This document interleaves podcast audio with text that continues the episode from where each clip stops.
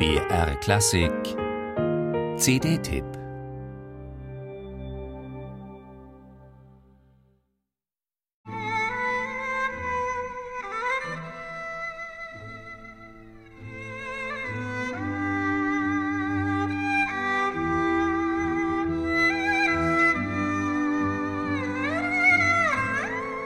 Mit ihrem einschmeichelnden, lieblich singenden Klang ist die zweiseitige Erhu das vielleicht bekannteste Instrument Chinas. Und ihre Protagonistin Yemin Yan, die hier an der Seite des Cellisten Wen Xinjiang spielt, ist die weltweit führende Interpretin auf der Erhu.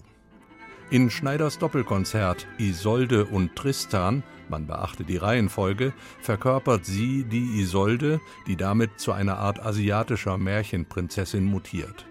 In Traumwelten, wie sie die beiden vorliegenden Werke beschreiben, sind solche Mutationen nicht nur möglich, sondern wesenhaft.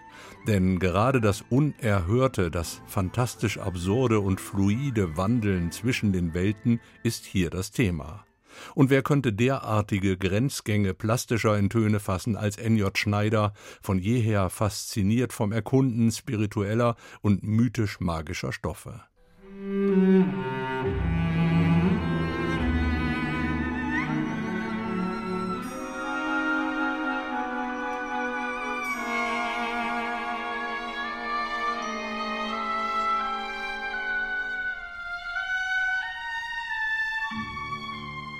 Selbstverständlich steckt Schneiders ostwestlicher Traumdivan Isolde und Tristan voller Wagner-Zitate und ist überhaupt eine mutige Mischung aus eigentlich unvereinbaren Klangwelten. Doch diese scheinbare Hürde nimmt der Komponist mit traumwandlerischer Inspiriertheit und streckenweise auch mit Humor.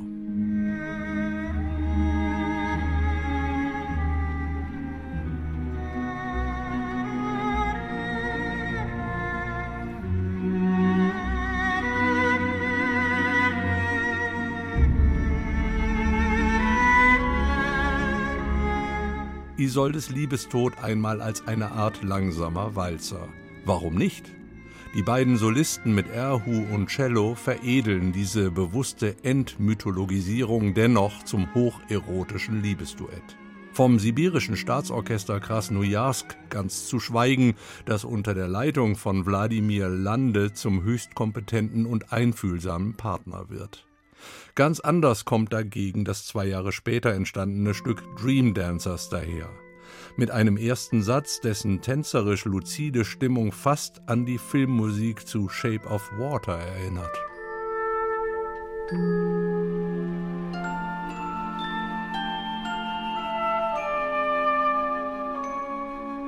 Traumland, grüne Galaxie mit fliegenden Tigern und brennenden Schmetterlingen, lautet die Überschrift dieses Satzes. Ihn durchzieht ein tänzerischer Gestus, der das Gegensatzpaar Piccolo-Trompete und Flügelhorn zu teils schwindelerregenden Pirouetten antreibt, denen kurz darauf meist der Sturz ins Bodenlose folgt.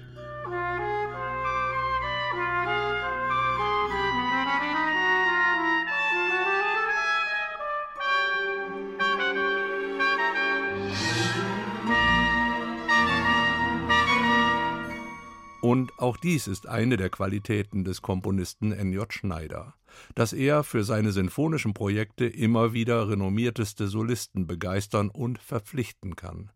So im vorliegenden Konzert für Piccolo, Trompete und Flügelhorn die Trompeter Otto Sauter und Sergei Nakarjakow, letzterer wegen seiner staunenswerten Virtuosität als Paganini der Trompete international gefeiert. Musik